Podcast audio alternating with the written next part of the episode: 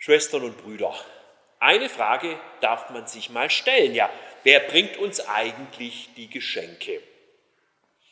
Nun, heute am 6. Dezember, Tag des heiligen Nikolaus, da gehen wir mal der Sache auf den Grund.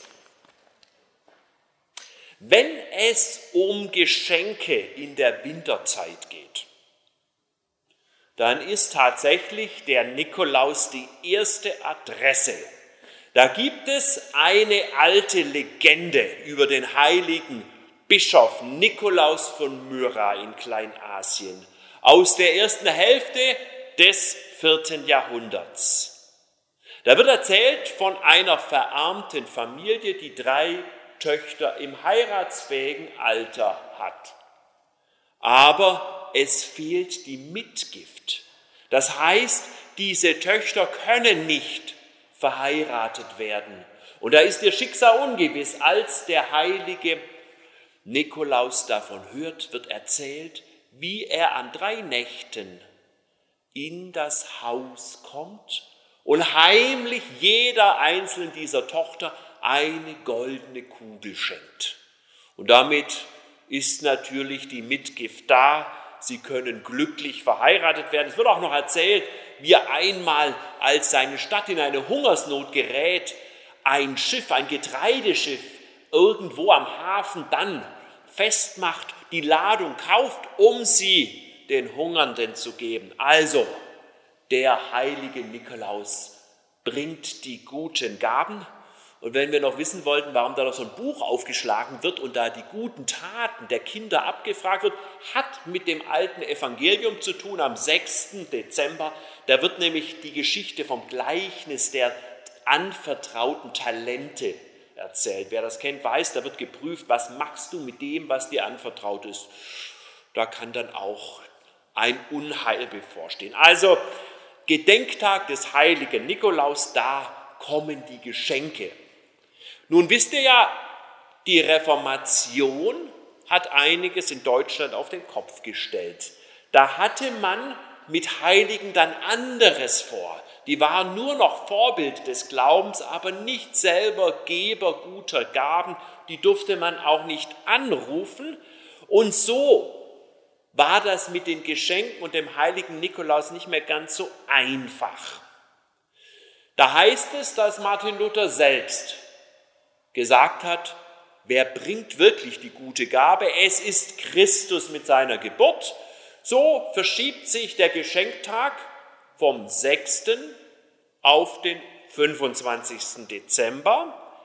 Christkind oder Christuskind als Gabenbringer. Und dann hat man auch in evangelischen Kirchen gepredigt, ähm, dass man jetzt an Niklaus nichts mehr schenken soll, so beispielsweise Martin Bohemus 1608.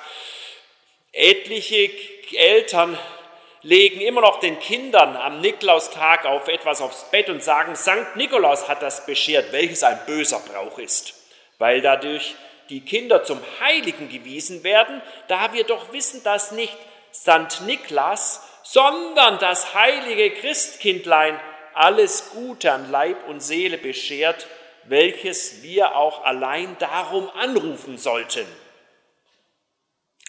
Christus.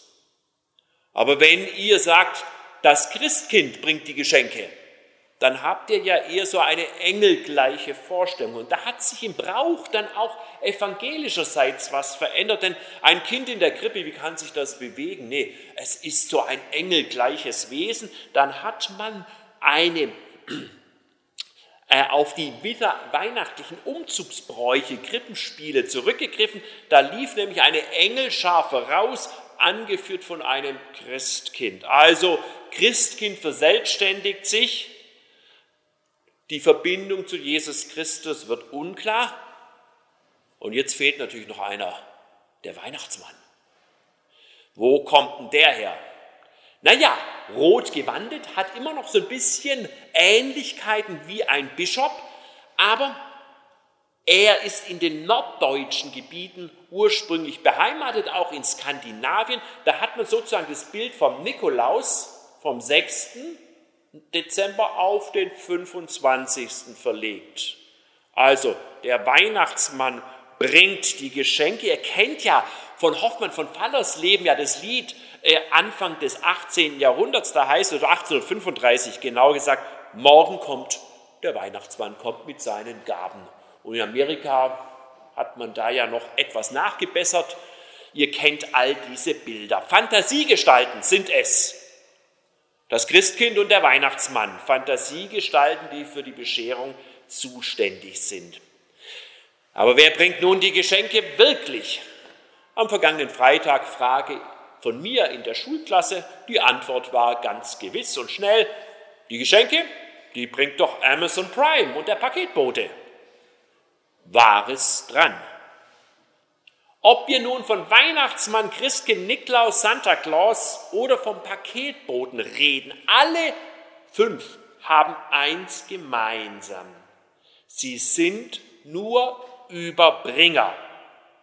Sie haben keine persönliche Beziehung zu den Geschenken und sie haben auch keine persönlichen Beziehungen zu deren Empfängern. Und sie gehen wieder nachdem das Geschenk überbracht worden ist. Und genauso ist es ja von uns ja eigentlich auch gewollt. Also Geschenke sollen unsere eigenen Wünsche oder die Wünsche der Kinder erfüllen. Wenn sie angekommen sind, braucht es den Überbringer nicht länger. Für ihn ist bei uns kein Platz vorgesehen. Er kann gehen, ist ja beschäftigt. Was wäre, wenn? Was wäre, wenn der Geber nicht ginge, sondern da bliebe? Was wäre, wenn der Geber uns etwas gibt, was wir uns gar nicht gewünscht haben und was uns dennoch unendlich gut tut? Was wäre, wenn das ungewünschte Geschenk uns selbst dauerhaft verändert. Dann sind wir beim wirklichen Geschenkgeber für unser Leben angelangt. Im Brief des Jakobus im ersten Kapitel, da steht der Schlüsselsatz. Jede gute Gabe und jedes vollkommene Geschenk kommt von oben herab vom Vater der Lichter, bei dem es keine Veränderung oder Verfinsterung gibt.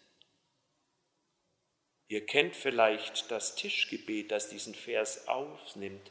Alle guten Gaben, alles, was wir haben, es kommt, o oh Gott, von dir. Wir danken dir dafür. Und ergänzend schreibt der Apostel Paulus im ersten Brief an Timotheus, alles, was Gott geschaffen hat, ist gut und nichts ist verwerflich, was mit Danksagung empfangen wird. Gott, Geber der guten Gaben, sein Gutes ist anderes als, an, als Menschen es tun können.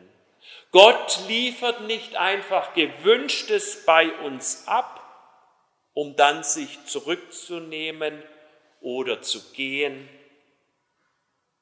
Er gibt uns auch nicht, auf das wir zurückgeben, so wie es ja an Weihnachten dann üblich ist. Jetzt habe ich das empfangen, was gebe ich dann zurück? Ja? Er gibt auch nicht, auf das wir zurückgeben, sondern in all dem, was wir von Gott Gutes empfangen, da will er zu uns kommen will bei uns sein.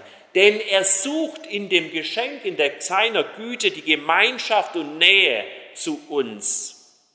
Es ist so, als würde er sagen, in dem, was ihr jetzt von mir bekommt, bin ich jetzt bei euch mit meiner Güte. Nicht in dem, was ihr euch selbst wünscht, liegt eure Zukunft. Ja, wir haben ja allerlei Wunschvorstellungen, Lebenswünsche, wie es mit unserem Leben auf Dauer gut gehen soll. Und wir sind immer wieder neu von diesen Wünschen enttäuscht. Wir kommen mit unseren Wünschen an ein Ende. Nicht in dem, was wir für uns selbst wünschen, liegt unsere Zukunft, sondern in dem, wozu Gott selbst Ja gesagt hat. In seiner Zusage für unser Leben, in seinem Jawort in Jesus Christus, da liegt eure Zukunft, denn er ist der Einzige, der mit seiner Gabe euch über eure Lebensgrenzen hinausführen kann. Alle guten Gaben, alles, was wir haben. Gottes gute Gaben entsprechen nicht einfach unseren Lebenswünschen, aber wenn wir sie annehmen, wenn wir uns für sie öffnen, durchdringt Gottes Güte unser Leben. Für den inneren Menschen sind sie vorgesehen. In unserem Herzen verändern sie uns, auch mit unserer Dankbarkeit.